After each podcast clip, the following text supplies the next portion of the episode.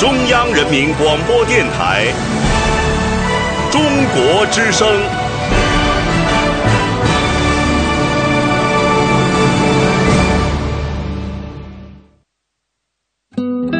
岁月在电波中流淌，人生在音乐中升华。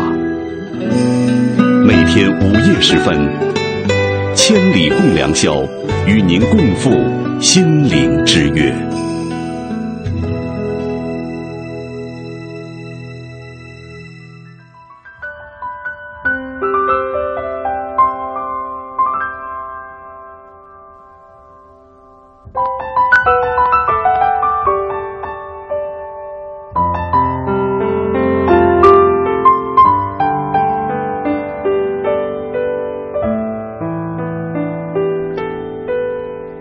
又到了周四的凌晨，子夜时分，欢迎共赴我们的心灵之约。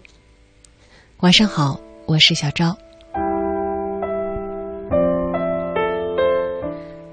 今晚的话题关于离婚，这在现代社会里已经不算是一个新鲜词了。可这样的事情一旦发生，对于遭逢的人来说，必然不是小事。离异意味着一个家庭的破碎。一段关系的结束，时常还会伴有更加强烈的伤害，比如爱的消失、信任的荡然无存，以及更多破坏性的副产品。可如果这一切已经发生了呢？如果离婚已经是既定的事实，还有哪些是事中人所应该知道的呢？今晚跟大家分享的话题是离婚应该知道的事。欢迎大家在节目进行的过程当中发来你的留言，参与直播的实时互动。两路网络平台为大家开通，欢迎留言到小昭在新浪的个人微博，也可以把您的留言发送到我的微信公众账号。这两个账号都是相同的两个字：小昭，大小的小，李大钊的钊。今晚的话题似乎略显伤感，但是我希望在今夜。我们一起分享那些细腻的情感感触的同时，也可以为那些被离婚所扰所困的人提供一些相对理性的参考。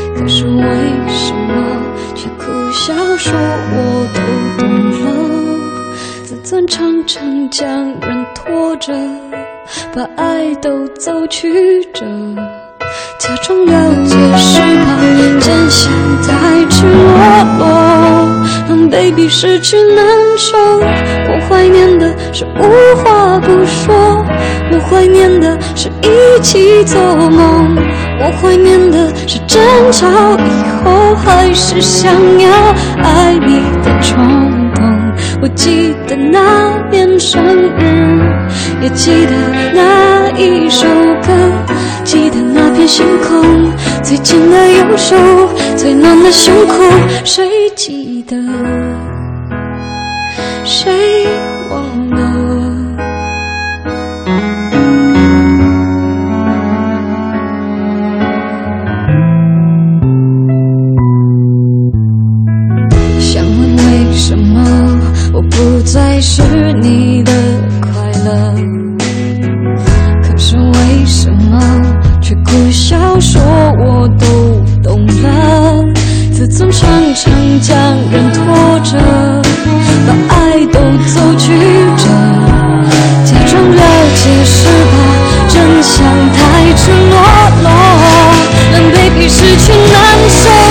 我怀念的是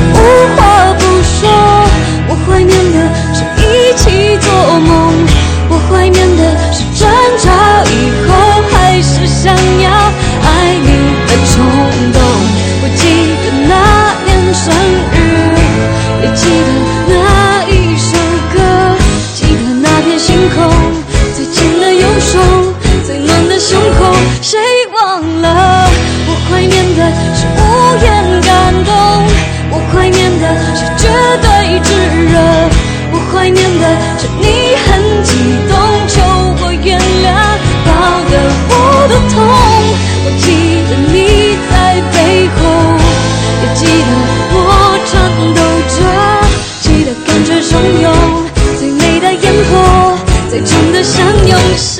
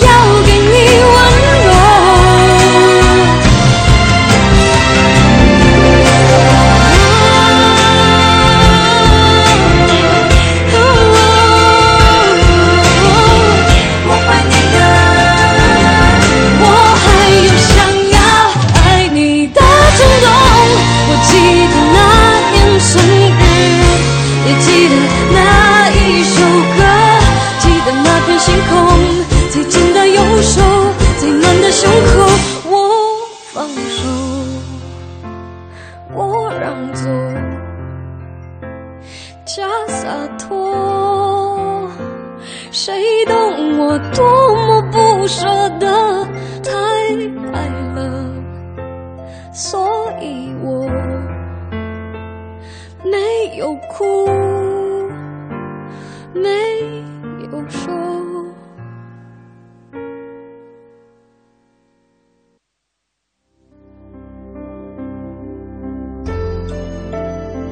今天的第一个故事来自于曾经离异的一个女人的回忆。希望以下的文字所分享的细节，能够对你有所帮助、有所启迪，或者也让有过类似遭遇的人感受到一丝希望，或者是一丝有别人也感同身受的内心的颤动吧。那些离婚教我的事，作者的网名叫做 Autumn。我十来岁的时候，坐在上海二中蓝色教窗帘的教室里，在老师的眼皮底子下，和边上的女孩子飞快的用笔交谈，细密的黑色钢笔字写在卡哇伊的粉色信笺上，话题以爱情为主。昨夜的电视剧。同班让我们心动的男生，还有邻座扭扭捏捏放电的小情侣。初中毕业时，我将那些纸条收起来，装进一个淡绿色的纸包，在上边写上“一片冰心在玉壶，封存至今”。不错，你可以由此得出结论：我是个从小就非常纯情的文艺女青年。嫌酸的人，可以不用再了解接下来的故事了。那时候，我关于爱情的全部想象来自《西西公主》《红楼梦》《飘》《欧也尼·格朗台》和《东京爱情故事》，以及我那对初中同班同学而初恋，然后结为伉俪的爹妈。如果那个时候有人跟我说你会谈 n 次恋爱，伤人并且自伤，然后嫁给一个北大的师兄，然后离异。办离婚手续的时候，对方和别人的孩子已经要出生了。如果我早知道，我妈一定会晕倒，而我一定会为能够演绎这样的狗血情节而热血沸腾。但在我三十岁的时候，这一切都实现了。有一天我从纽约出差回来，出海关，开了手机，短信叮叮当当涌出，回电。他在短信里说，是个男孩。我挂了电话，坐在首都机场的地板上嚎啕大哭。在朝阳区民政局办完了离婚手续，走下楼，我不可免俗的抱着我的前夫，哭了。后来有一天，我们去办理房产的分割手续，起了大早去房管局排队。我坐在台阶上等他，他来了，很绅士的带着豆浆和饭团。我抱着食物，北京冬天的阳光洒在我的身上，有一种惨淡的温暖。我的前面有一条黑暗而又孤独的道路，我站在那路口，冷得发慌。此时此刻的我，一不小心活成了剩女再嫁的励志故事，重新遇到了一个内心有光的男人，生育了一个让我觉得何德何能配有这样的幸福的女儿。其实，如果在离异之初有人告诉我，三年以后，属于你的王子就会出现。这三年大概会容易过得多了，可是，在那个时候，我以为那是一场无期徒刑。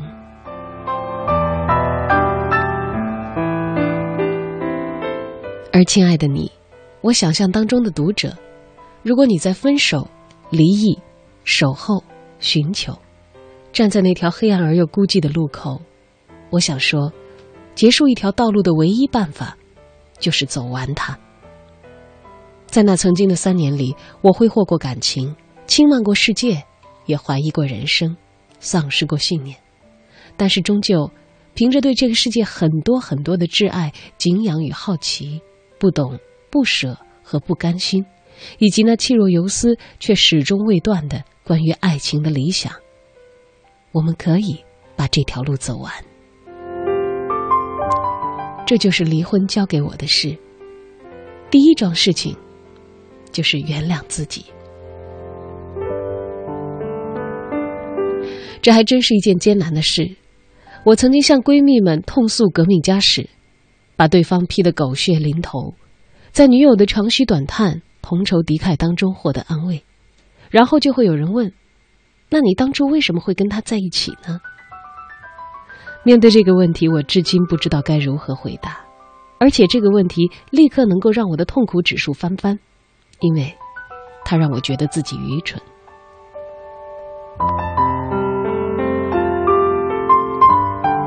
在我的眼里，我的婚姻似乎过失方主要是对方，尽管这并不一定就是事实。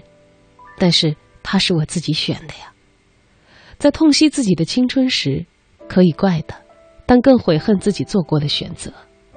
这世界上最难受的，莫过于后悔。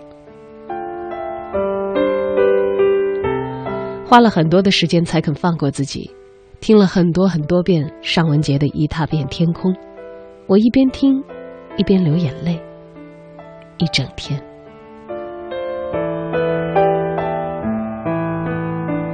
歌里唱：“我现在放开是对的，像当初拥抱是对的。生命中什么时候就该去做什么，选过了，试过了，努力过了，发现不行，退出了。”谁还不犯什么错呢？谁能保证第一次婚姻时就是明白的？承认我的婚姻失败是一个撕破那袭华丽衣袍的过程。很久很久以后，我才发现，爱那袭撕破的袍子，那是真爱。后来我不再喋喋不休了，为了从这种祥林嫂式的痛苦里拔出来，我做了一件疗伤的事情。有一天，我对自己说：“我要写一百件事，我和他之间的美好的事。”为了完成这个目标，有一个星期天，我天天时时都在回忆那些美好的事。在收银台前排队的时候，想到了一件，回家写下来。美好的事情占满大脑的空隙，而写完一百件的时候，我感觉自己好多了。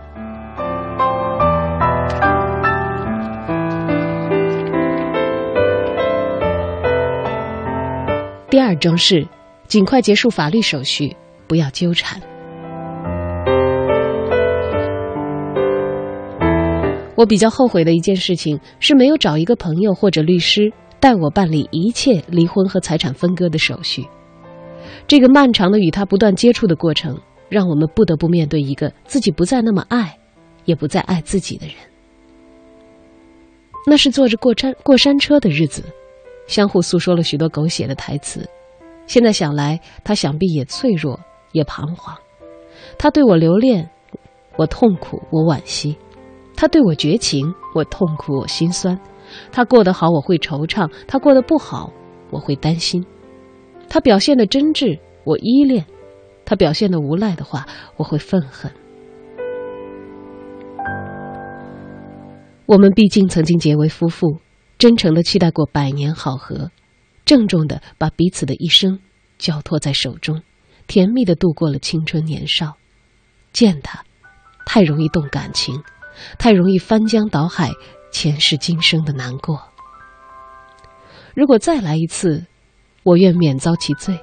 他过得好与不好，已经和我没有关系了。他对我好与不好，其实早就已经有了答案。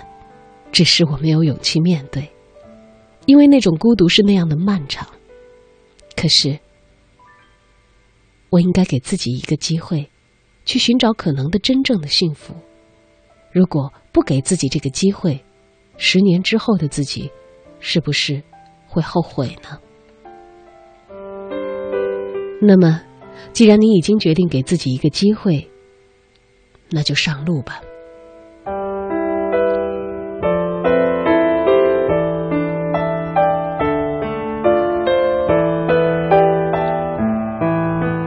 第三桩事，适当的远离父母和其他一些为你痛苦的人。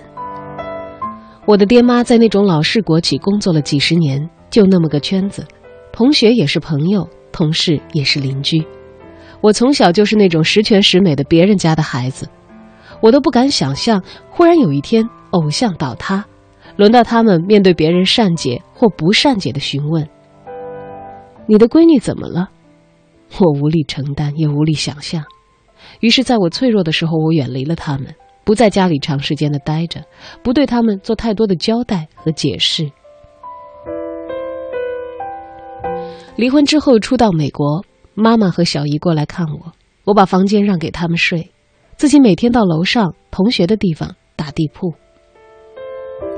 一个星期以后，我妈对我说：“你怎么躲着我？是不是很讨厌我？”我于心不忍，只好对她说了实话。妈妈，我抽烟了，抽得很凶。我躲在楼上，是怕你知道。当时我们母女两人抱头痛哭。父母的承受力比我想象当中的强，更重要的是，我自己要快快的好起来。只有我好起来了，他们才能够真正的安心。其实，诚实的说一句，我的爹妈真的是天使一样的父母。三四年离异之后的单身日子，他们没有碎碎念我今后会怎么办，他们没有表达过抱外孙的渴望，也没有为我安排过任何一次相亲。全家重伤，而我已成年，各自关门，舔舐伤口吧。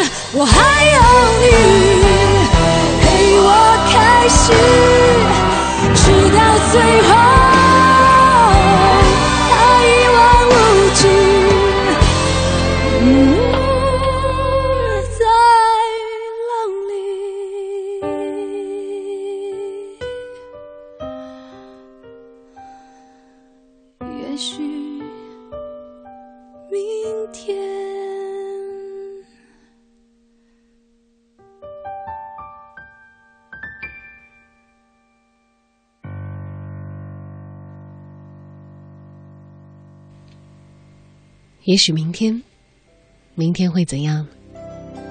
即便我们在情感当中遭遇了重大的挫折，重大如离异，也并不意味着这些挫折剥夺了我们的明天。今晚跟大家分享一个话题：离婚。我看到有朋友在留言当中说，说今天的话题好像是略显沉重啊。不过也看到蕊之泪雨说，我喜欢这样的话题，有关婚姻的话题多多益善。我觉得在没有走进婚姻的朋友当中，可能很少有人会思考到离异的话题。刚才跟大家分享的文字来过一来自于一个有过离异经历的人，我想他所说的内容应该多少具有一些发言权。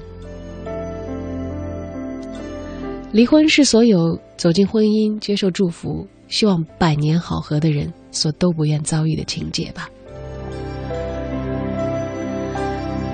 可是并不是所有的人都有幸福的情感生活和足够幸运的婚姻。如果离异已经成为了既定的事实，还有哪些是当事人所应该知道的呢？今晚跟大家分享的话题是离婚应该知道的事。如果你有话要说。也欢迎你发送留言过来参与节目的实时直播互动。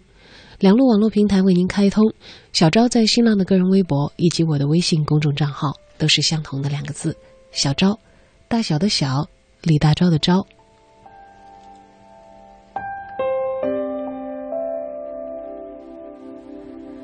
这位朋友在留言中说：“听着刚才关于离婚的故事，泪流满面。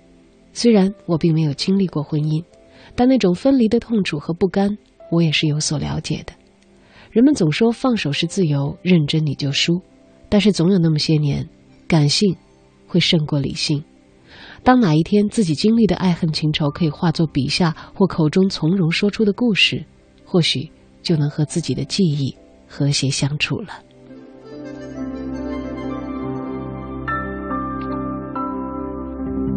易一强说：“小昭你好，我是来自贵州的听众，我离婚快三年了，现在一直单着，没有接触女性，对婚姻感觉很恐惧，也害怕，害怕再结婚会给父母带来伤害，我该怎么办呢？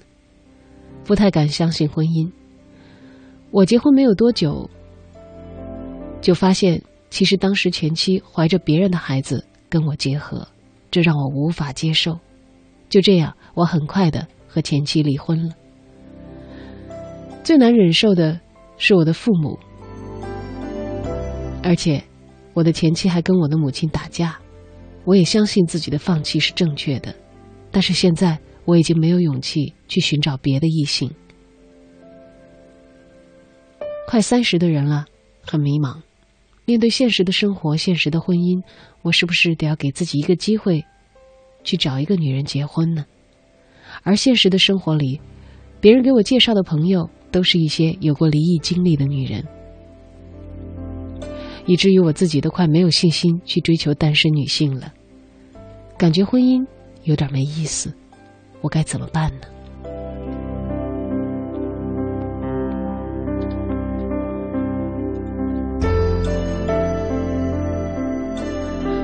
看到这位朋友所发来的长长的微信。心中也有几分沉重。也许作为一个站在婚姻围城之外的人，我的个人意见并不具有太多的参考性。而今天想要跟大家分享关于离异的这个话题，也是因为从一些有过经历的人的文字当中，看出了一些也让我欣然点头和赞许的心意。他们的选择，他们的经历，是不是？也可以让电波那端的你，能够对自己的人生和情感选择有所参考呢。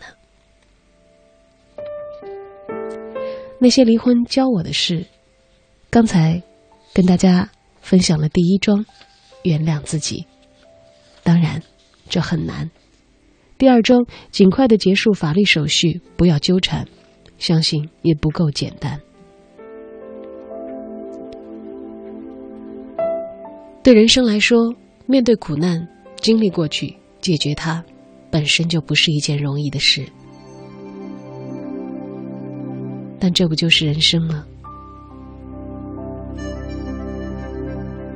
而且，请相信，如果你有信心、有行动去解决的话，没有困难是过不去的。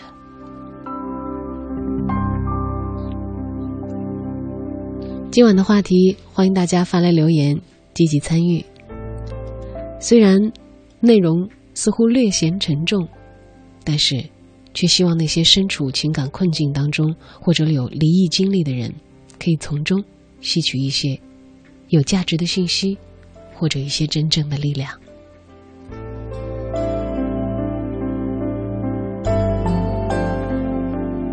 欢迎大家发送留言到小昭在新浪的个人微博，或者是我的腾讯微信公众账号。小昭，大小的小，李大钊的钊。今晚的话题是那些离婚应该知道的事。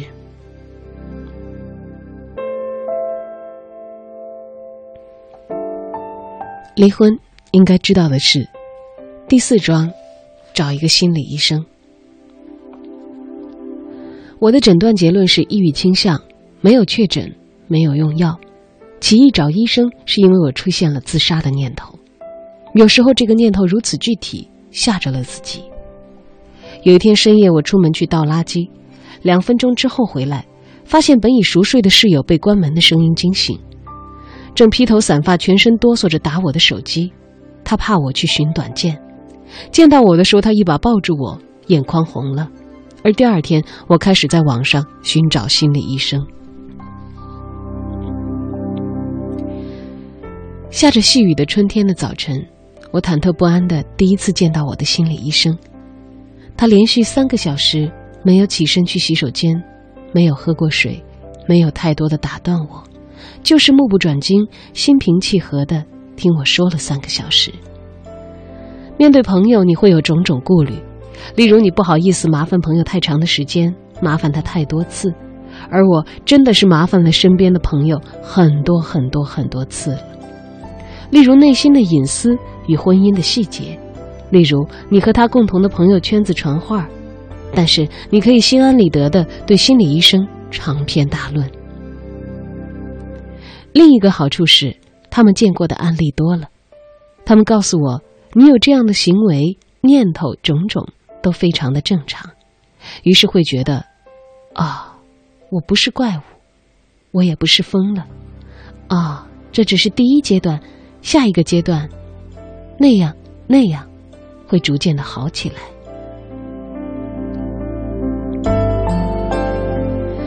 第五桩事，不要急着好起来，原谅自己在泥里趴一段时间。我有个女朋友失恋的时候说：“我一直试图挣扎着爬起来，我爬起来又倒下去，我爬起来又倒下去。我现在不折腾了，我就让自己在泥里趴一段时间。”是的，好起来的路很漫长。我一直急切的希望自己可以重新变得快乐。二零零八年，我被公司派驻到了四川地震灾区做重建规划，忙得四脚朝天。个人问题变得如此之渺小，我觉得自己走出来了。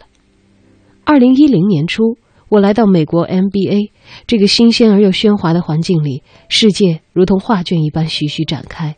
我以为我自己走出来了。二零一一年，我从南极露营爬山五天归来，觉得自己的小宇宙特别强大。可是，在那些深夜。孤独的幽灵，从来没有稍稍离去。但此时此刻，我可以说，我一直都没有完全的走出来。那段失败的婚姻已经永久的损毁了我身上的某些部分。可是我已经明白了，人生不是一个章节一个章节来的，不是我说好，从明天开始我要好起来，这个世界就会变成另外的样子。反复的歇斯底里，不思进取，不健康，不快乐，不洒脱，也不漂亮。有段时间，我对自己都有种久病床前无孝子的心态了。我的爱恨情仇都变成了过于饱和的溶液，我自己都烦自己整天唧唧歪歪。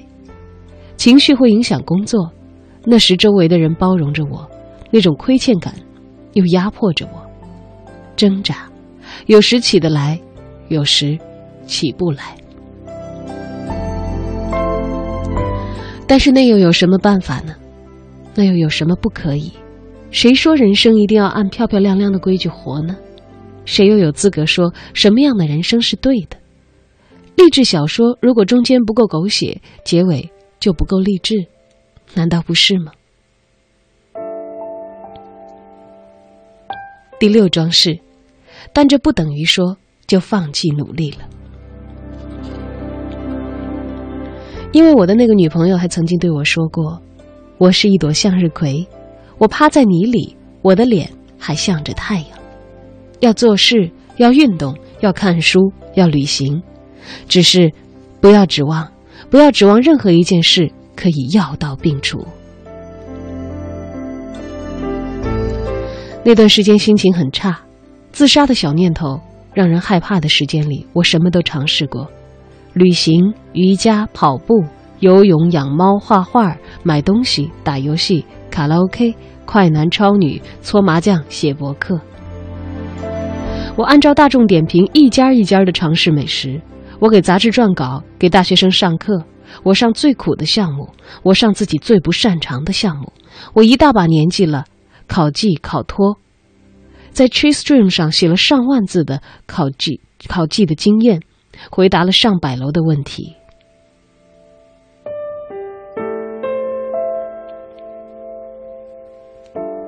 我申请学校。最后，终于把自己折腾到了美国。我一刻也不让自己闲着，看这个世界千姿百态，我在发现可能性，我在相信，我在相信这些可能。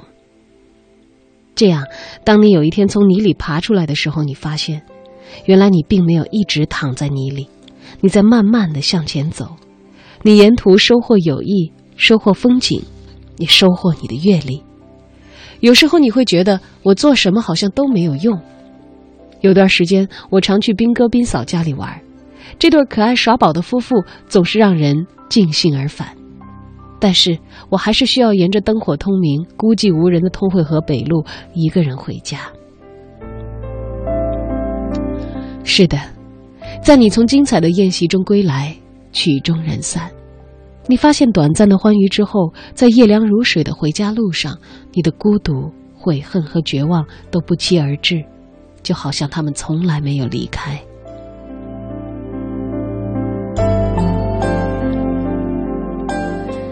可是他们真的离开过，那些美好的瞬间，让我休息一下下，让我有力气继续去战斗。我也逐渐的相信，无论这个世界多么差劲，多么可怕。有些东西是真的可以让你高兴起来。对我来说，也许是和好友打的一场麻将，也许是一场汗如雨下的运动，也许是一顿精致的食物。当痛苦来临，我不再那么害怕，因为我找到了自我救赎的道路，那就是做事的时候倾尽全力，吃饭的时候专心致志。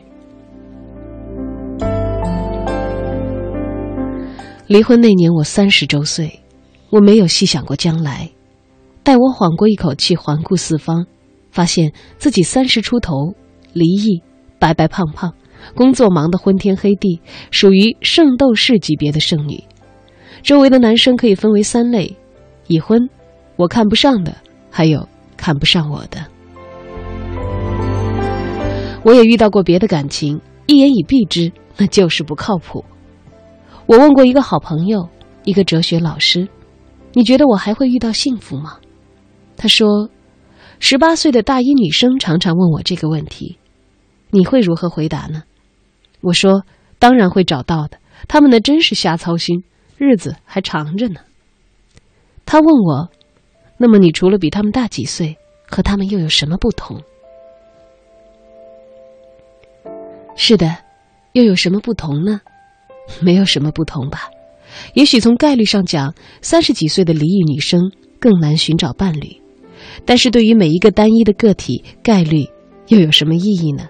谁知道我是分子还是分母？你大概会觉得这么想有什么用呢？这个哲学老师还对我说：“Autumn 这个人，只能向他证明，不能让他相信。”于是我跟自己打了个赌，我说。我要相信，如果有人早早的就把结局告诉我，我在某年某月某时会遇到一个对的人，那该有多好！可是，如果知道了结局，不就没劲了吗？我得告诉自己，我要相信，我一定要相信。然后，当那个人出现的时候，我就会好高兴的。后来，我真的好高兴。在美国的第一年，我从费城到加州的亲戚家过感恩节，写信告诉一个还在加州读博士、失去联系有五年之久的北大同班同学。他开车来带我在旧金山玩了大半天，路上他放着一张老狼的碟，异乡的冬天，异乡的山和海，异乡的咖啡与黄昏，而那些歌却迅速的将人带回了北大的旧时光。转年春天，他博士即将毕业，接受了母校北大的教职。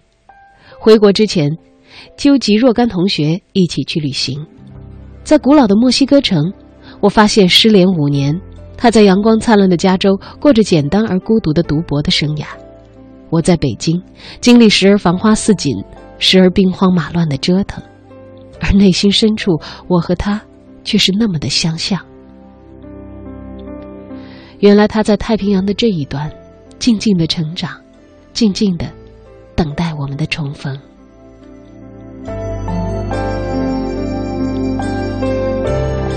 在墨西哥城的第二天，我给国内的父母发了一条短信，告诉他们。我遇到一个人，他迂而不腐，直而不粗，柔而不腻，朴而不俗。翻译成大白话，就是我发现了一个靠谱的文艺男青年，我要嫁给他。两周后的第三次见面，他从加州来看我，戴着戒指。暑假第六次见面的时候，我们飞去拉斯维加斯，在一个名叫花朵的小教堂里。注册结婚。我的过去，永远是我的一部分。让我惊奇的是，经历简单顺遂的他，却自自然然的接受了这一切。他抚慰我脆弱时的脆弱，也珍惜我勇敢时的勇敢。一言以蔽之，他让我舒舒服服的成为了我自己。最后，容我引用文艺男青年的文字吧。因为我再也不能写的比他更真切了。我常幻想能够坐时间飞船赶到前面去看看结局，而现在，答案全部揭晓，每一块拼图都放到了自己的位置。我看着这幅画，它的每一个平凡的细节都无比熟悉，而当整幅画面第一次出现在我面前时，我不得不承认，它好的让我有点措手不及。我坐在黑暗的屋子里。等待着电脑关机，当主机的轰鸣声停止，而一切归于寂静的一刹那，我百感交集。如果世界是随机的，我必须说我很幸运，但我更愿意相信这一切都是注定的。此刻的我如释重负。你是特别的一个，我说不清楚是什么，但你身上确实有种特别的东西。让我不再怀疑，让我纵身一跳，让我敢把话说满做绝，让我情不自禁的在做许多我从来没做过，或者是我以为自己不再会做的事情。我想和你去过那种小日子，那种修理家具、淘米、做饭的小日子。我喜欢被长辈唤作小两口，我喜欢被小孩子叫爹，而不是干爹。我不想让我的配偶栏空着，我喜欢大红色结婚证的封面墙上的喜字，我喜欢大吹大唱大声吆喝，让方圆一百里的乡亲们都来找我讨杯喜酒喝。于是我们过上了那种堵车、雾霾、还贷款的小日子。我依然不是一个睿智、淡定、坚强又迷人的女神，生命依然是一袭华丽的衣袍。爬满了虱子，可狮子是新的狮子，明天是新的一天，这就是离婚教我的事。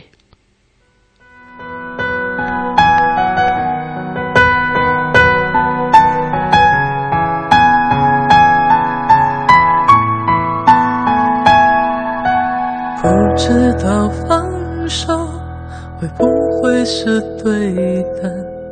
人永远面临抉择，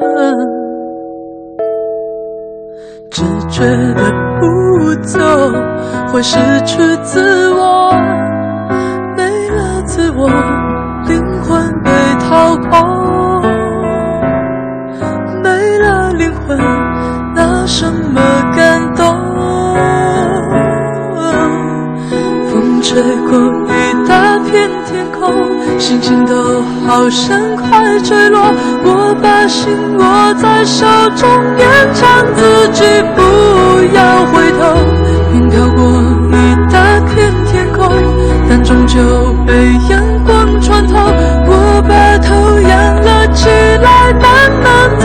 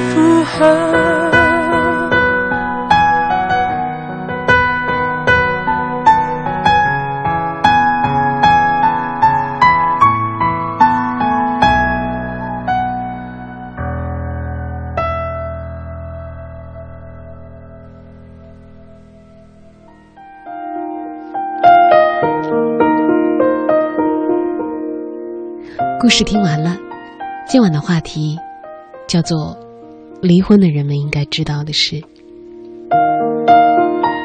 作为围城外的人，也许我本身的发言权并不足够，但是我想经验可能是互通和可以借鉴的。要知道，离异这样的事情，任何人经历都是人生的大事，它的摧毁性的打击，真的是可以强烈到。颠覆一个人的人生观、世界观。但如果这样不幸的事情已经发生，我们总是希望它带来的伤害和损失可以降到最小。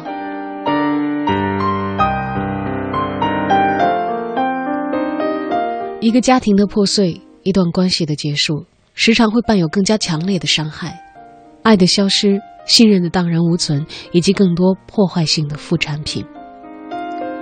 可如果离婚已经是不得不面对的既定事实，那么除了鼓起勇气之外，也许我们还需要一分理智，或者是一些知识，去了解那些事中人所应该知道的事情，去捍卫自己虽然已经受损，但依然存有希望和未来的人生。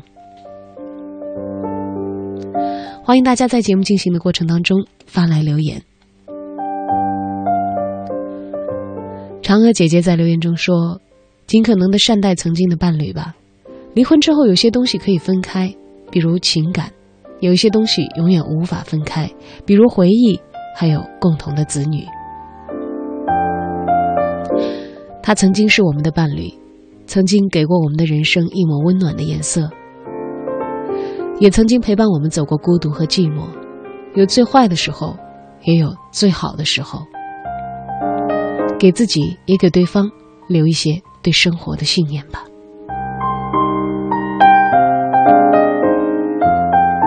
大排饭不要卤蛋说，以前我觉得婚姻只要慎重选择就行了，选对了人就可以和和美美。现在我明白，环境在变，人也在变，谁也不能保证婚姻永远完美没有缺憾，而唯一能做的，是做好自己，好好的把握和经营自己的婚姻吧。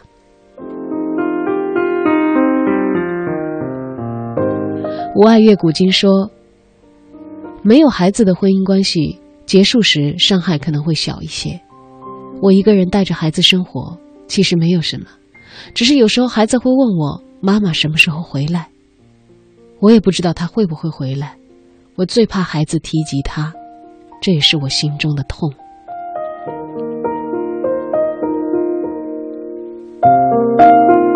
月是孤影说，这个话题有点重。会影响到我这些没有结婚的人的心理，会考虑结了会离吗？到底该不该结呢？我想这大概是一位相对年轻的朋友，所以才会提出这样的问题。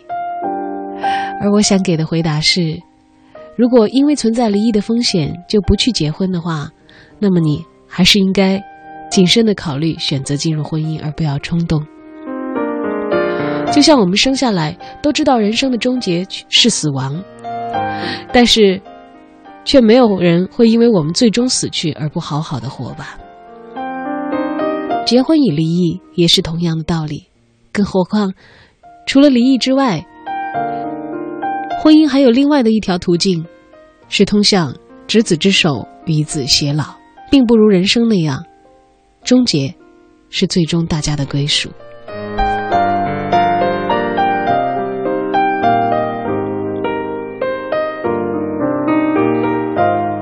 一棵树说：“婚姻保卫战，帮你的父母找回爱的时光吧。”这是他在留言当中看到的一位来自离异家庭朋友的留言之后所发出的安慰。他说：“我没有结婚，不知该说些什么，但是不想看到曾经幸福的家庭因为离异而遭受波折、难过。自己年轻。”为要面对离异的父母多花一些心思，多尽一份力吧。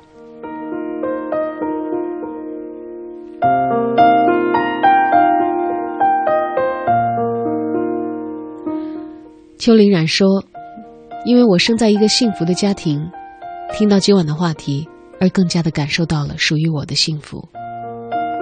也因为我命中注定而尚未到来的人，而感到欣喜。”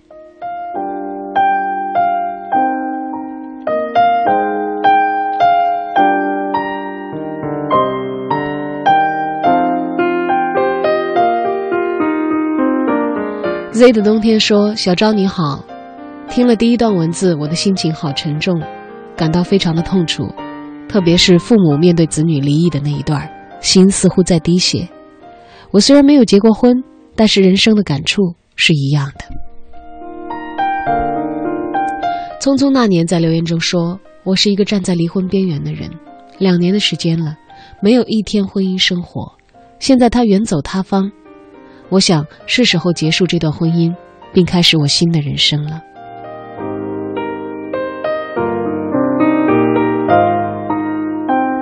火月仙说：“小昭你好，零六年的时候我才上初一，因为母亲的婚外情，让我被人击打头铺几十拳，也因为那件丑事，让一些人逍遥法外，而我则没有得到赔偿。”当年成绩优秀的我，最后不得不辍学，在家治病，治了两年，一直不愈。后来我边打工边治疗，以为治好了就可以回学校读书，可现在八年过去，还是治不好。眼看着自己的前程就要这样毁掉，我真不知道应该怎么办。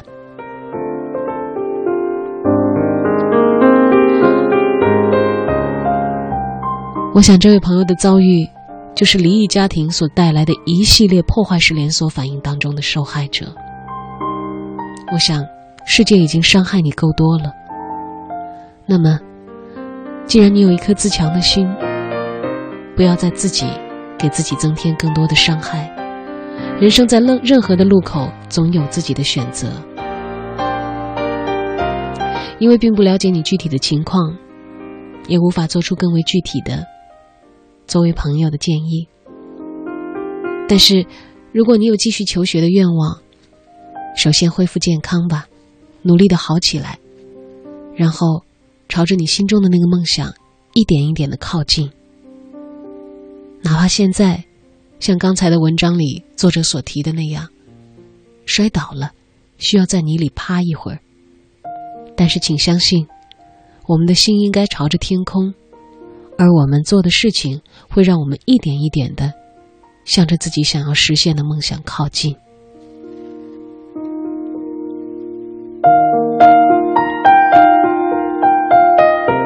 招财猫说：“今天说离婚吗？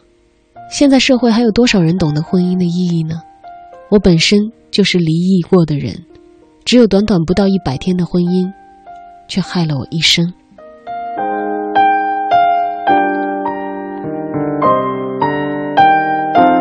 我相信，有一些损害，既然形成，它已经变成你的一部分。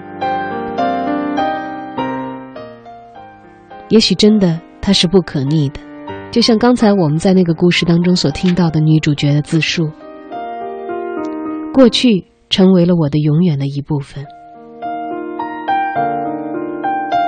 而随着时间的推移，我们也许会逐渐自然的接受这一切，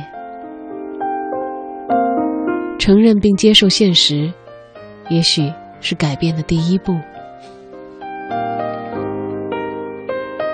不要让自己在内心把自己定位为一辈子的受害人，让伤害尽早的结束吧。如果我们无法阻止外来的伤害，至少从停止。自伤开始，就像伊森在留言中说的：“在结束中开始，在开始中珍惜。不管结婚还是离异，人生总是还有新的奔头。”今晚跟大家一起探讨的话题，关于离婚，一起来了解那些离婚的人们应该知道的事。如果你有话说，欢迎发送留言参与今晚的节目网络直播互动。留言到小昭在新浪的个人微博，或者是我的微信公众账号，相同的两个字，小昭，大小的小，李大钊的钊。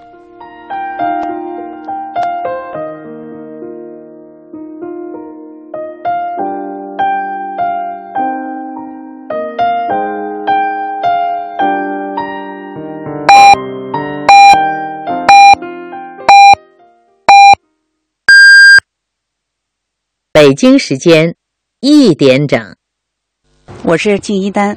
没有一个稳固的国防，就没有和平的生活；没有一支强大的军队，就没有人民的一切。今年呢是甲午战争爆发一百二十周年，让我们永远不忘历史，一起行动起来，支持国防和军队建设，为实现我们中国梦、强军梦做出自己的贡献。爱于心，见于行。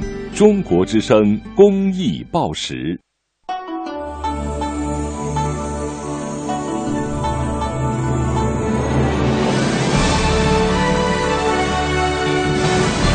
中央人民广播电台《中国之声》。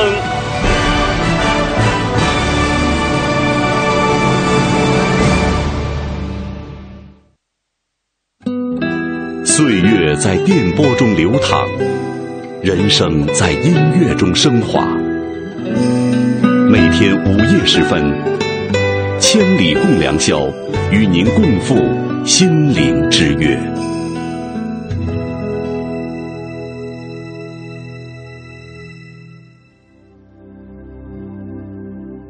凌晨一点，欢迎回来。今夜的千里共良宵，继续赴我们的心灵之约。今晚的话题似乎听起来略显沉重，但我想，有一些人生当中的伤害和挫折，也许是我们不得不学习去面对的问题。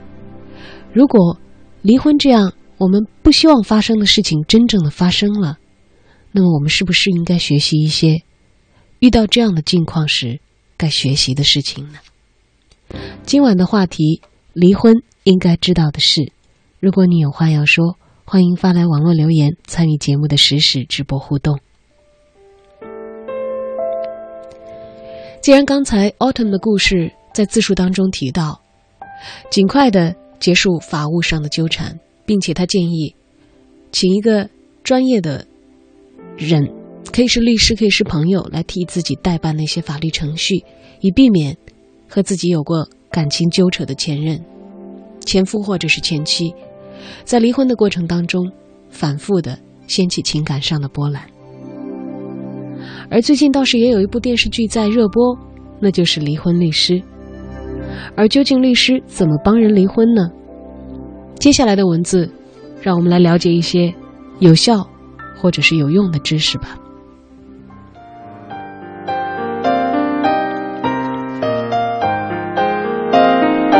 律师怎么帮人离婚呢？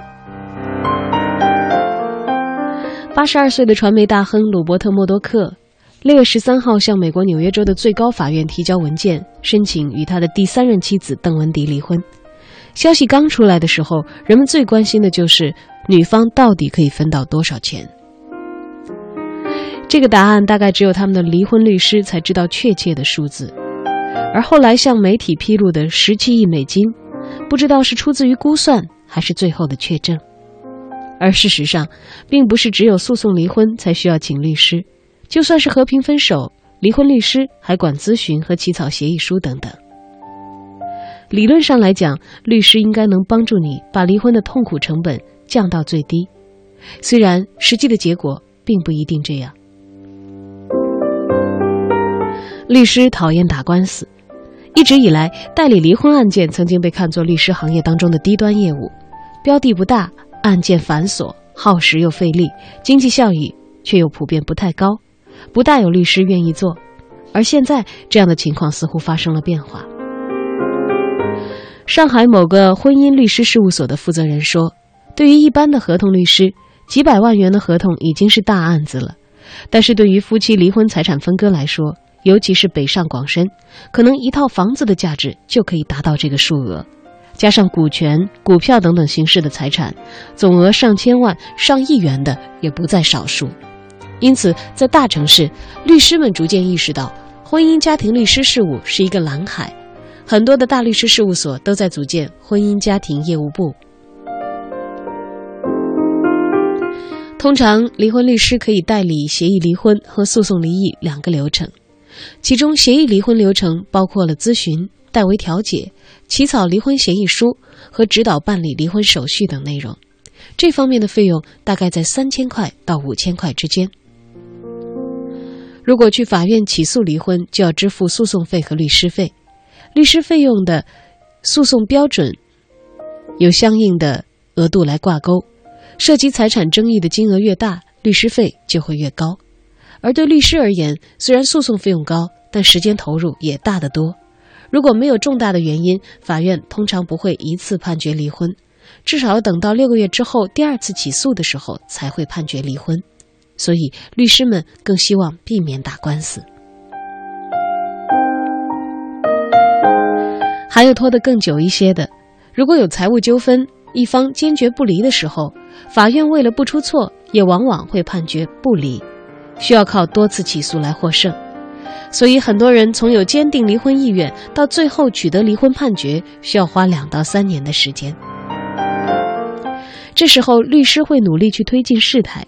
主要的办法就是打击对方的心理期望值，告诉他按照法律规定，财务上是拿不到这么多的。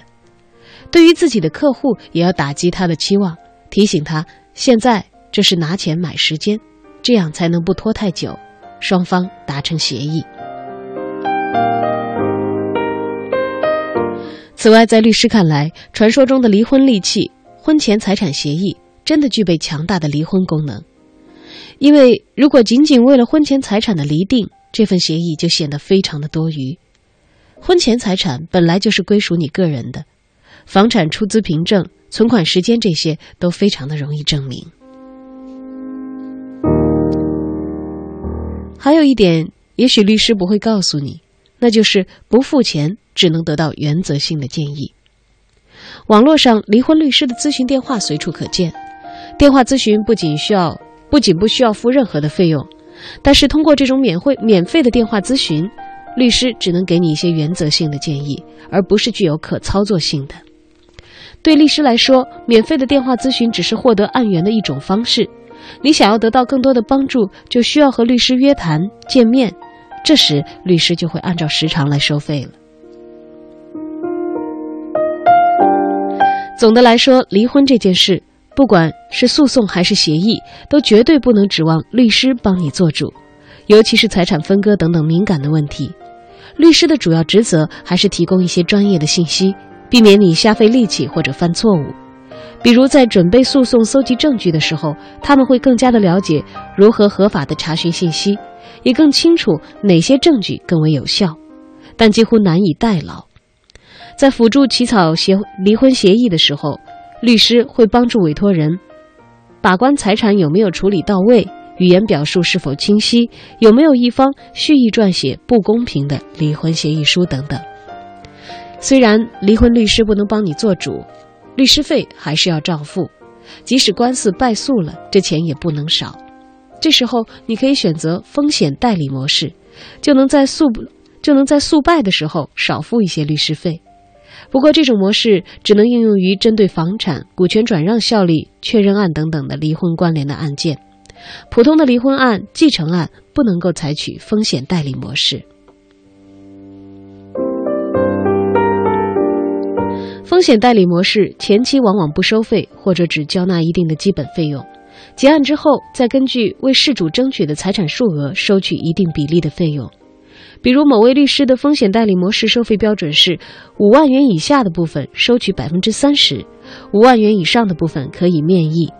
当争议焦点在财产份额上、取证上难度大的时候，就适合选择这样的模式。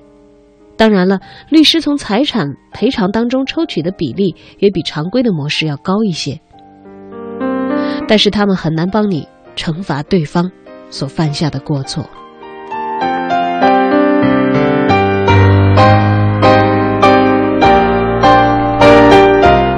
还有一点必须说明：律师再强大，也搞不定本身就毫无意义的离婚诉讼。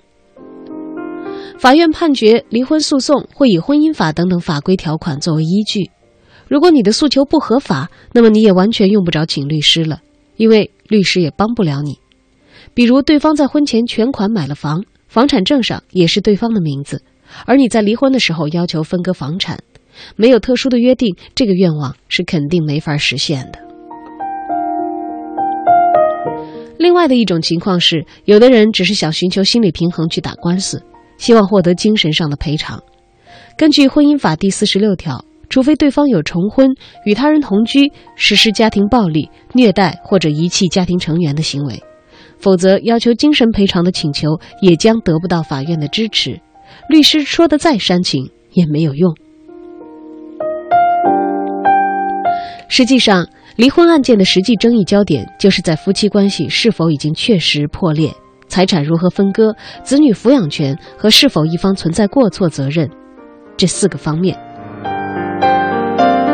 相比较而言，律师在处置房产分割方面能发挥的作用最小，因为有没有律师都要按照明确的出资证据、登记约定来分配，尤其是新婚姻法解释当中已经有详细的规定。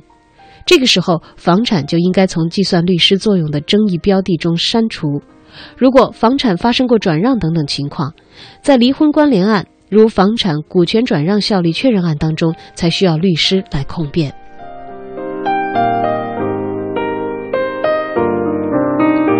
也有律师事务所会以针对婚姻过错搜集证据作为卖点，吸引有这一需求的事主。但是实际上，这些证据与最终的财产分割并没有直接的关联。对此类案件的审判，最高人民法院的司法解释是：对有过错的一方和第三者介入或喜新厌旧而离异的，处理财物时应照顾无过错一方和子女利益。但“照顾”一词，给法院在裁决的时候留有较大的空间。现在法院比较少因为一方有过错，就在财产分割时向无过错方。大幅度倾斜了。而需要知道的另外一点是，即使你掌握了确凿的证据，也不一定就会取得满意的结果。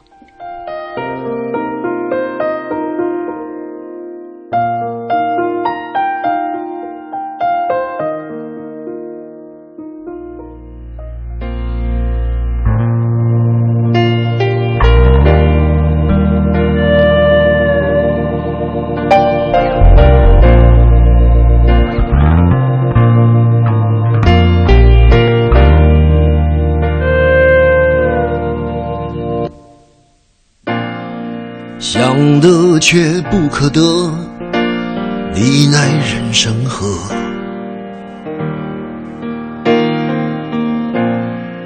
该舍的舍不得，只顾着跟往事瞎扯。等你发现时间是贼了，他早已偷光你的选择。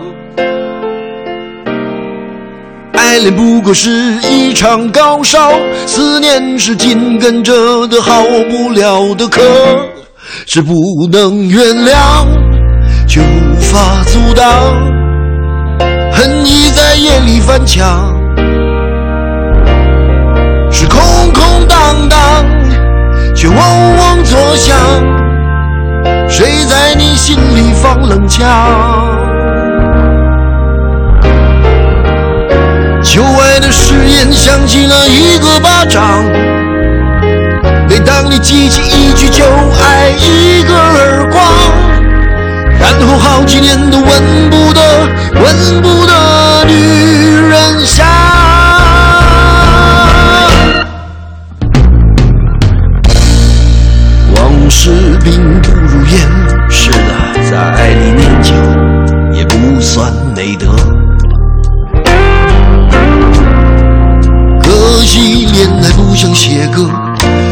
认真也成不了风格。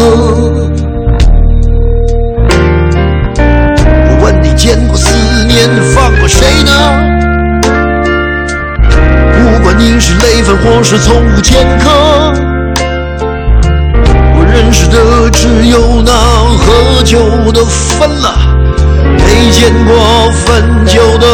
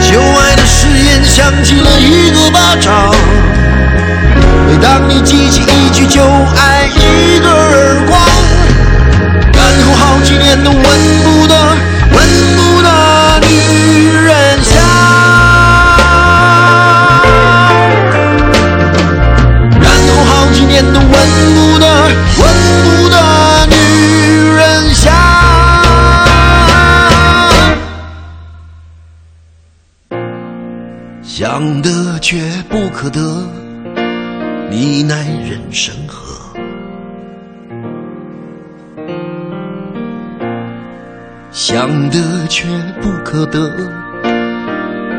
情爱里无知者。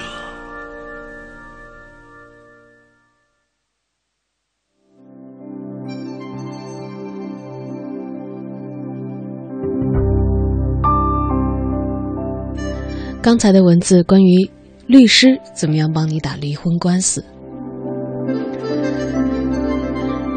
可能大多数对于婚姻法的法规条文不太熟悉的人，在面临相应的困难的时候，都需要专专业人士的帮助。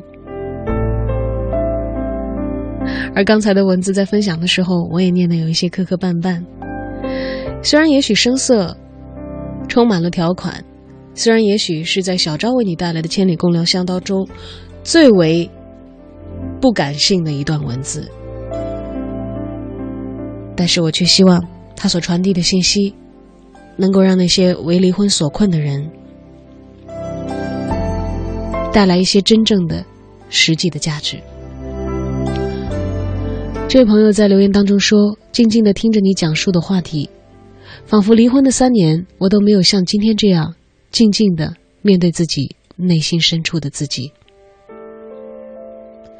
他说：“离婚，在我的传统思想里不会联系到自己身上。在一起过了六年，还是走着走着就散了。自此，我有了离婚的头衔。三年快过去了，我忙碌工作，我出门旅游，我读书，我改变自己，生活在这样的小城里。”我知道内心始终没有走出来。离婚带给我的是不敢面对的过去和必须面对的未来。快要三十岁了，前些天我剪了短发，我想面对不一样的自己。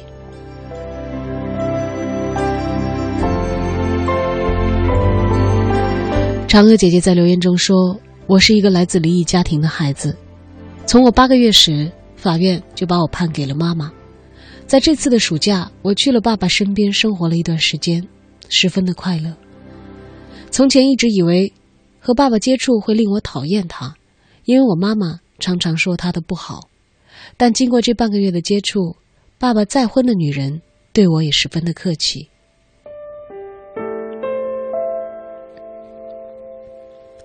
我觉得重要的是，孩子的心中会不会去在意那个。不在身边的爸爸或者妈妈，这是我想说给打算离异的父母听的话。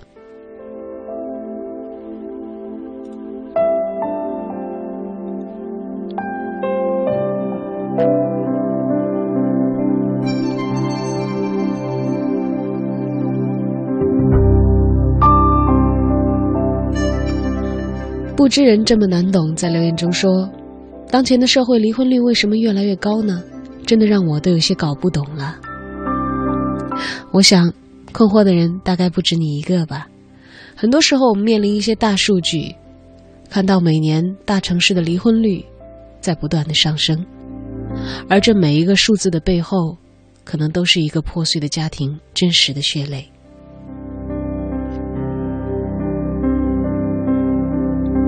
而对于个人的情感，大的数据究竟有多大、有多小，其实来的并不重要。重要的是属于我们自己的百分之百，属于我们自己的婚姻，我们该如何去经营，如何去掌控。而一旦面临这样几乎可以让自己的精神世界遭遇坍塌性毁灭打击的事件的时候，又怎样确保我们人生的船？可以安静的驶过这一片狂风巨浪。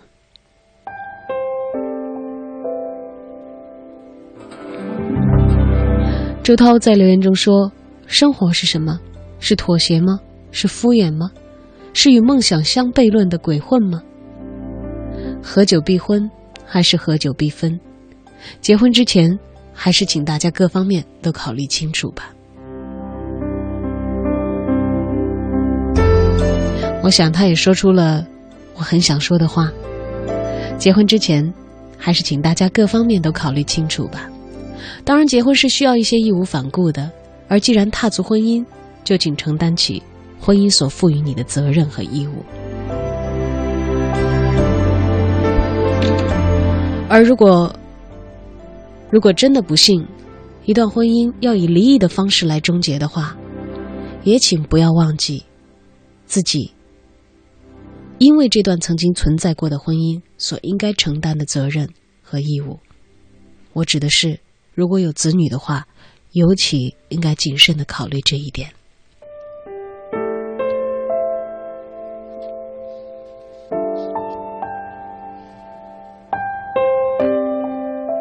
当然，人生不可避免的有痛苦，难道因为怕痛苦就不去爱了吗？我想那是不可能的。当你心中爱的种子萌发，你会变得非常的英勇，无所畏惧。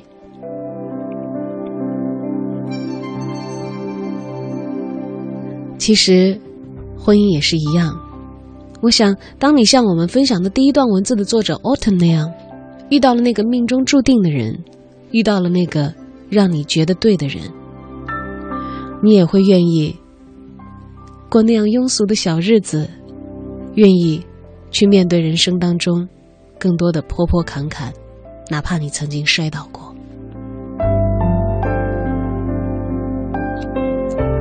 今晚的话题关于离婚，当然这是我们所希望避免的，但如果。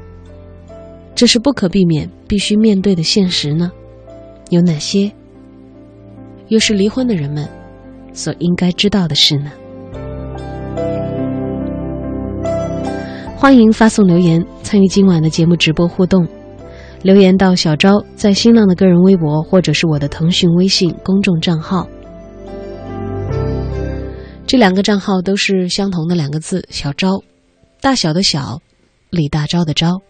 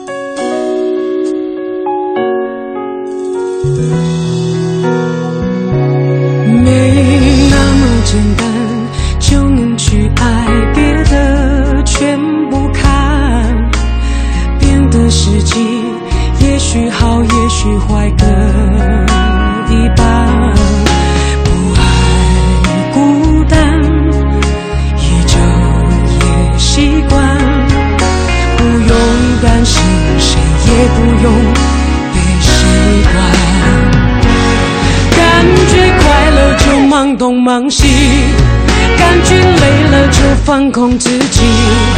别人说的话随便听一听，自己做决定。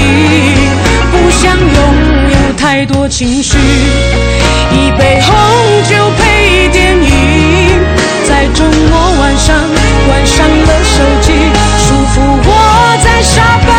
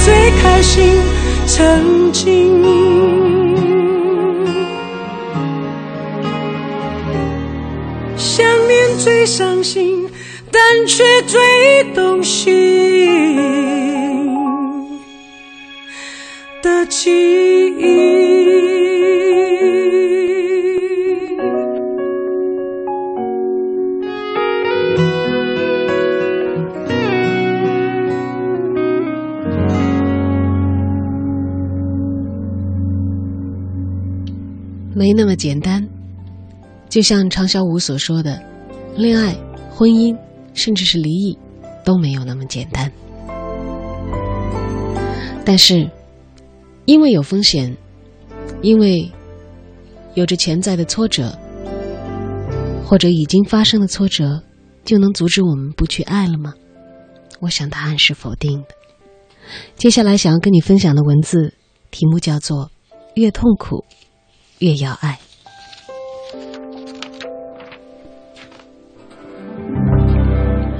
说到爱情的痛苦，可能不得不谈到一部小说，那就是英国女作家艾米丽·勃朗特的《呼啸山庄》。和现在许多歌颂浪漫爱情的叙事作品大不相同，这里头没有一对男女的爱情是幸福的，爱情和相继引发的嫉妒乃至仇恨成了小说叙事的主要推动力。不过，在那个讲究财产和地位的年代，这么写倒是符合一贯的文学传统。爱情是一种具有颠覆性的危险的力量。主人公希斯克利夫和凯瑟琳青梅竹马，亲密无间，但是却因为家庭和财产的原因不得不分开。凯瑟琳嫁给了来自另外一个庄园的青年埃德加，他在社会地位上更加的合适，这让人想起了《少年维特之烦恼》里的情节设置：激情澎湃的男主人公能够遇到。女主人公，而女主人公让他内心大动，但是却不能够和他结合。在许多类似的小说里，总有这么一个理性的、文静的、来自另外一个庄园的白净的情敌。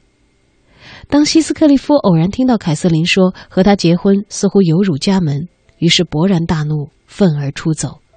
后悔的凯瑟琳遍寻不着自己的旧情人，悲痛欲绝。此后，他郁郁寡欢，婚姻一点都没有给他带来幸福，反而在婚姻的结果分娩当中死去。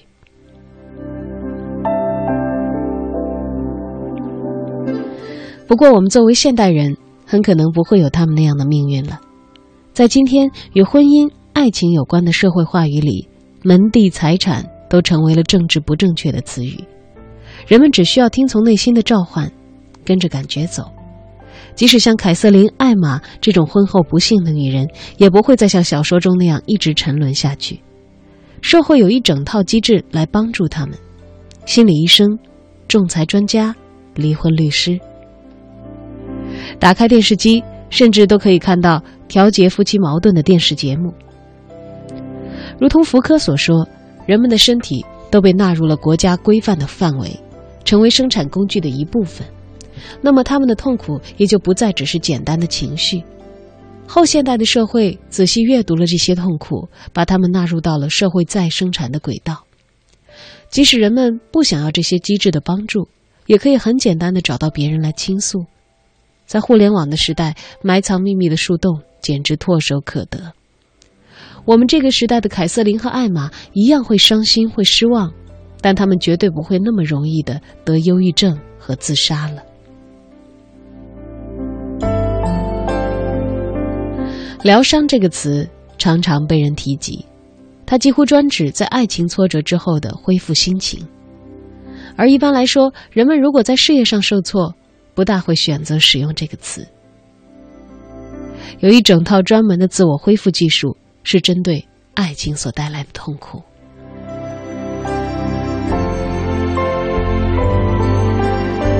因为爱情而去自杀、去皈依宗教，这些都不是我们当今文化当中的选项了。如果说在过去这么做，这么做的人还带着些许的骄傲，那么今天做出这样的选择，似乎意味着一个人已经完全无法控制自己了。对现代人而言，爱情中的痛苦意味着什么呢？可能在找到真正的王子公主之前，我们吻过了太多的青蛙，而且每一次都很不舒服。寻找伴侣，如同西西弗斯推石上山，每次都不是同一块石头，但过程都一样非常的艰辛。即使在山顶牵到恋人的手。接踵而来的也有可能是无聊，是嫉妒，是自卑，甚至有可能会遇到压抑。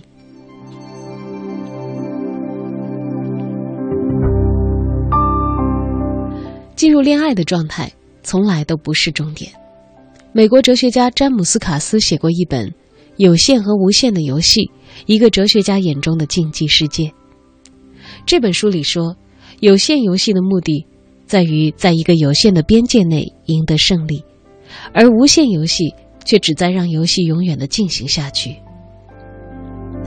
有限的游戏具有一个确定的开始和结束，拥有特定的赢家。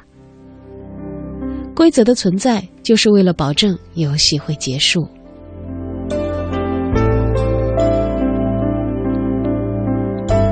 无限的游戏既没有确定的开始和结束，也没有赢家。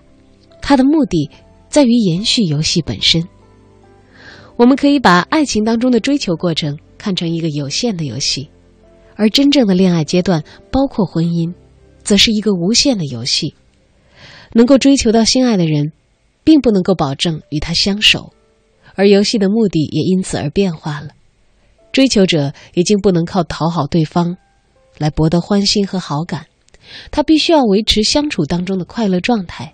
并且把自己定位成为合作的姿态，双方必须合作，把这个共同的恋爱游戏玩下去，否则就会两败俱伤了。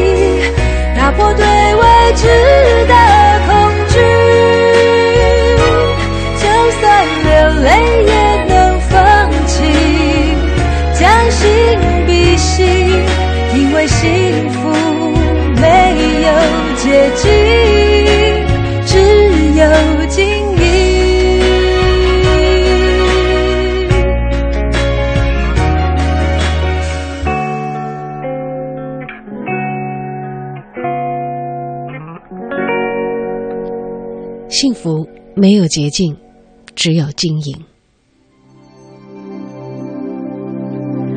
送给大家这首范玮琪的歌《最重要的决定》，给那些即将踏入婚姻的人，也给那些在脑海当中闪现离异的念头，或者是在离婚边缘的人。来看大家的留言，段郎说：“听着听着就在被窝里哭了。”这掀起的是什么呢？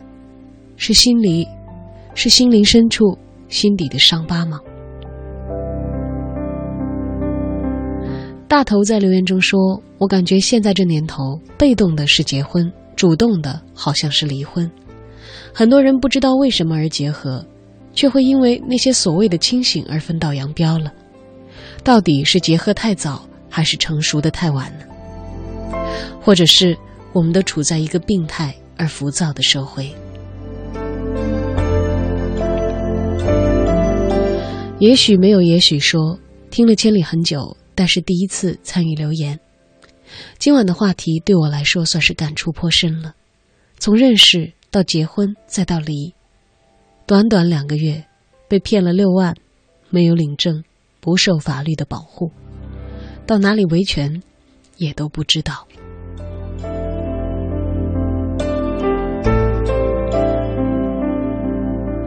我想，摔倒的教训应该来得尤其深刻吧。人生哪有完美呢？谁又可以保证自己不遇到坎坷？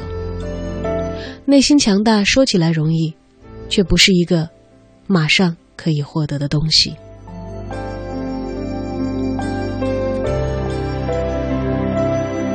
创痛来临，首先面对现实，然后。学会去承受，以及积极的做出能够做出的改变。时间是一剂良药，你总会得到你想要的答案。今天在节目当中跟大家一起分享的话题是：那些离婚应该知道的事。如果你有想说的话，欢迎发送留言，参与最后几十分钟的节目。留言到小昭的网络平台有两路信息互通的渠道。小昭在新浪的个人微博是小昭，大小的小，李大钊的钊，而这也同样是我的腾讯微信公众账号的名称。欢迎搜索并添加订阅号，发来你的留言，我就可以在面前的屏幕当中看到你的话了。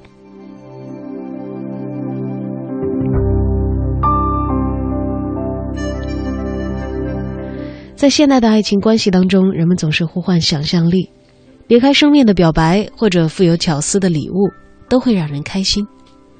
但是人们已经越过了物质匮乏的年代，觉得送九十九朵玫瑰不再浪漫了，反而会显得太过俗气，因为这是到处都可见的礼物。礼物除了贵，本身并没有被注入更多的意义，它的意义就是表面的一层。是消费主义给玫瑰涂上了含义，但想象力同时也很危险，它是欲望的工具，在付诸实现之前，它始终都是以白日梦的形式存在。一方面，想象力营造了一种事先准备好的现实，真正的情感经历可能是对这种现实的代入；而另一方面，这种鲜艳的艳，这种鲜艳的现实会影响人们对当下现实的判断。而麻烦的是，人们很难保证自己的想象不被消费主义的各种观念侵入。欲望从来就不是独立的存在。我们的这个时代在鼓噪着欲望，把身体里的各种欲望纳入了社会再生产的循环，让它成为了类似能源一样的东西。现代人意识到想象力的危险，想要躲避它。在美剧《欲望都市》的第一集里，女主人公 Carrie 轻描淡写地说：“如果有男人和我说他要和我开始一段浪漫的爱情，我就要尖叫了。”这么说的意思是，如果有男人对你有什么浪漫的幻想，那么不久当你们熟悉了，你就会变得真实，你也不会再是他幻想的来源，那就没意思了。浪漫的人都很可怕，离他们远一点儿。剧中的四位女主人公都年过三十，显然，以上的话代表了很多在爱情上有一些经验的人的一种类似自省的态度，对爱情似乎不应该期望太多。现代的个体在关于爱情的经验上，不管是直接还是间接，都远远超过他们在十八世纪和十九世纪的前辈。分手、欺骗，远不是什么置人于死地的痛苦经历，而现代人更有怀疑精神。也更具备享乐主义，这帮助他们在应对爱情的痛苦时更具备力量。他们的想象力也更加面向未来，而不是过去的创伤记忆。然而，这种力量也使人们更有可能敞开心怀去迎接新的恋爱经历，其中也包括了新的怀疑和新的绝望。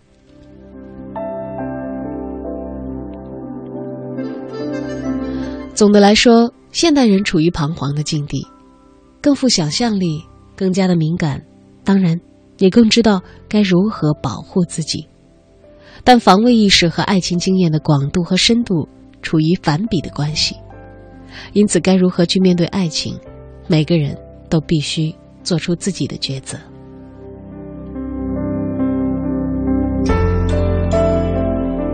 每一对情侣，也就是一个小小的共同体。他们之间的互动是社会关系的反应，但也是这两个人之间的创造性的活动。他们要用自己的方式将这个游戏永远的推进下去。每一个决定都将重新定义这个共同体的性质。在这样的过程里，想象力依旧是最好的工具。譬如浪漫，不应该在对方的身上寻求，浪漫应该是双方相互的作用，自然而然所产生的结果。避开意识形态的陷阱，想象最为独特的自己和对方。只有这样，爱情才不愧为当代最具有魅力的文化理想，而为他所遭受的痛苦，也才值得。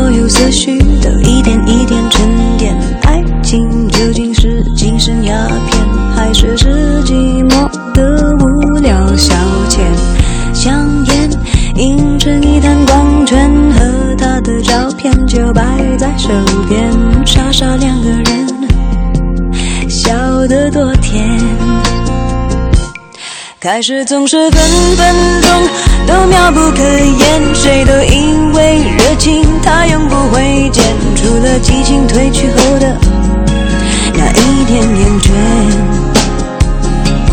也许像谁说过的贪得无厌，活该应了谁说过的不知检点。总之那几年，感情赢了理性那一面。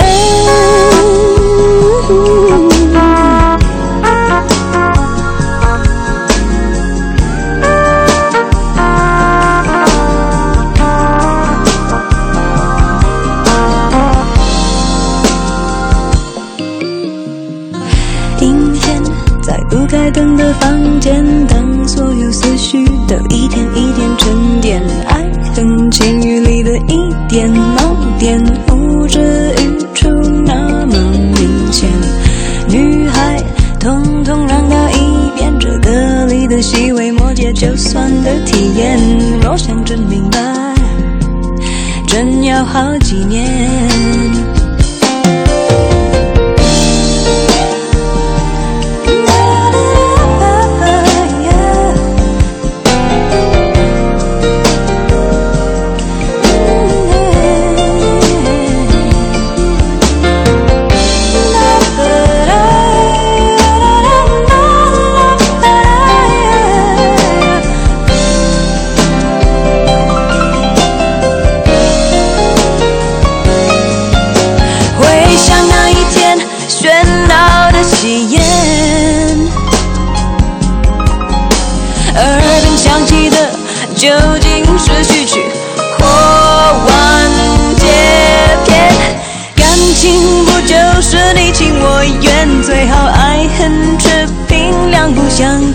感情说穿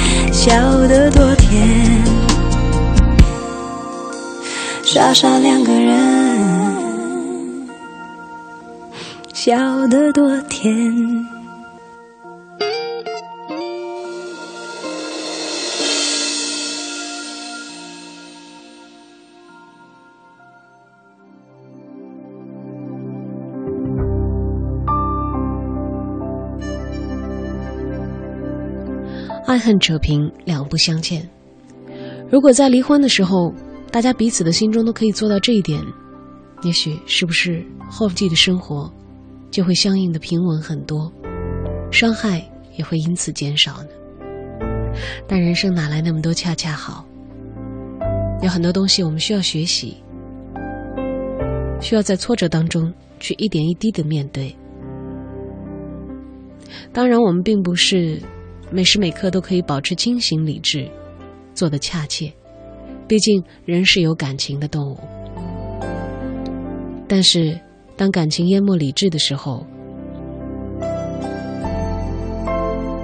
希望自己可以冷静下来吧，让理智可以帮自己一把，帮自己脱离情感的困境。最后一点点时间，来看看大家的留言。今天的话题已经被很多的朋友在留言当中说，让他们感受到了沉重。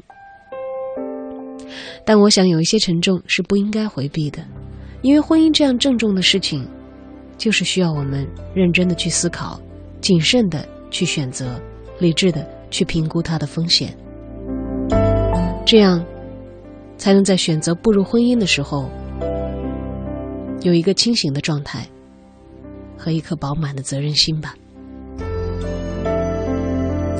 红狼在留言中说：“我的父母在我小学二年级的时候离婚了，记忆里他们在一起的时候只有争吵和打架，我甚至恨过他们。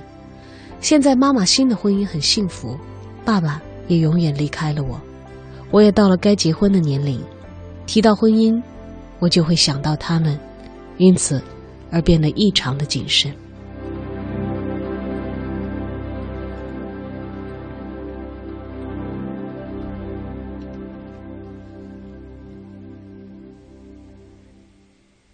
姑苏小山东说：“说实在的，离婚这个词儿对我来说还太陌生了，一直单身过着。其实对婚姻似乎也有一点恐惧吧，或许是看到现在离婚的人实在太多了，总是有些在面对婚姻的时候有一块敏感的情绪。也许一直单着也挺好，没有伤害，没有情感的纠结，但必须面对的是孤独相伴。”想想，也还是不错的。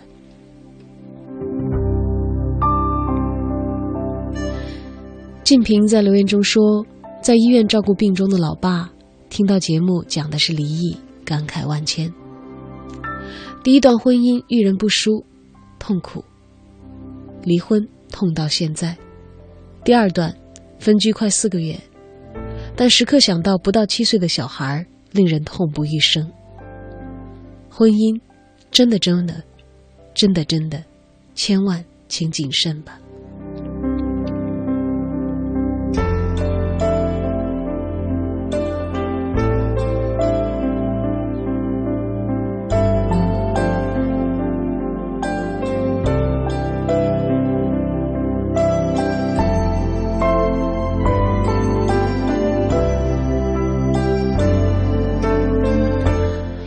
黄嘉译的留言却有一些与众不同。他说：“如果夫妻双方没有继续生活的情感基础了，我觉得还是分开的好。千万不要因为孩子而继续下去，因为孩子在这样的家庭里是会特别痛苦的，感受的也是一种实际的煎熬。成长的旅途当中，突然发现居然担负着父母的婚姻，这样的重担对于孩子来说是扛不住的。”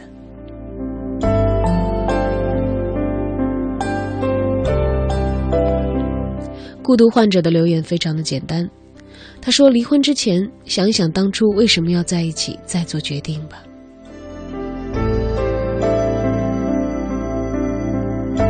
据说爱很廉价，这是一位网友的网络昵称。他在留言中说：“爱的时候就爱着，不爱的时候就真的不爱了。但是可知九块钱的一个绿本子对孩子的伤害和影响有多大呢？”父母的错，还要嫁接在孩子的身上，一声叹息，唉。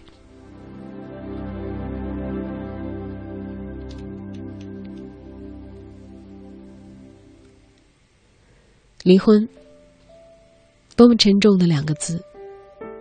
但其实做这期节目的本意，也是帮助那些遭遇离婚这样残酷事实的朋友，希望。能够给他们提供一些有效的信息，或者让心理上让他们觉得自己并不是怪物，并不是异类，只是遭遇到了人生当中很可能遭遇的一种不大令人愉快、具备摧毁性的情况罢了。离婚只是困境的一种，和其他的困难一样，有它的解决之道。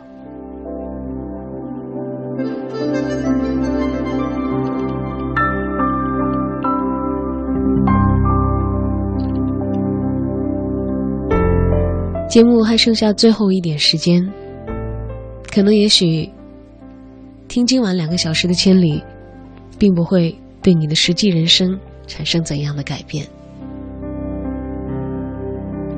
但如果它抚慰了你的情绪，或者唤起了你对一个问题的思考，也许，就让你在成熟理智的思考一件事，做出一个决定的时候，多了一份对自我的相信，多了一份理智。如果能够那样的话，今晚的两个小时，你我就都没有白费吧。在节目当中，通常会讲很多的故事。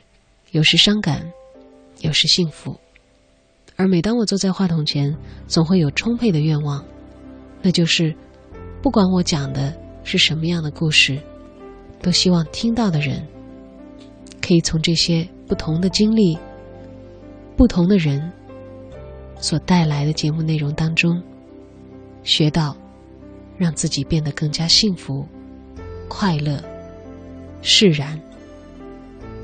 的方式，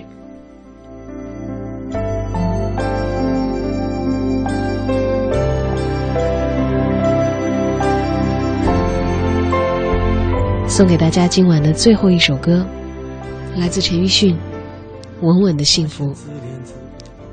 也感谢你在两个小时当中的收听、守候和陪伴。最后，祝所有今夜的未眠人晚安。我发现自怜资格都已没有，只剩下不知疲倦的肩膀，担负着简单的满足。有一天，开始从平淡日子感受快乐，看到了明明白白的远方，我要的幸福。我要稳稳的幸福，能抵挡末日的残酷，在不安的深夜能有个归宿。我要稳稳的幸福，能用双手去碰触。每次伸手入怀中，有你的温度。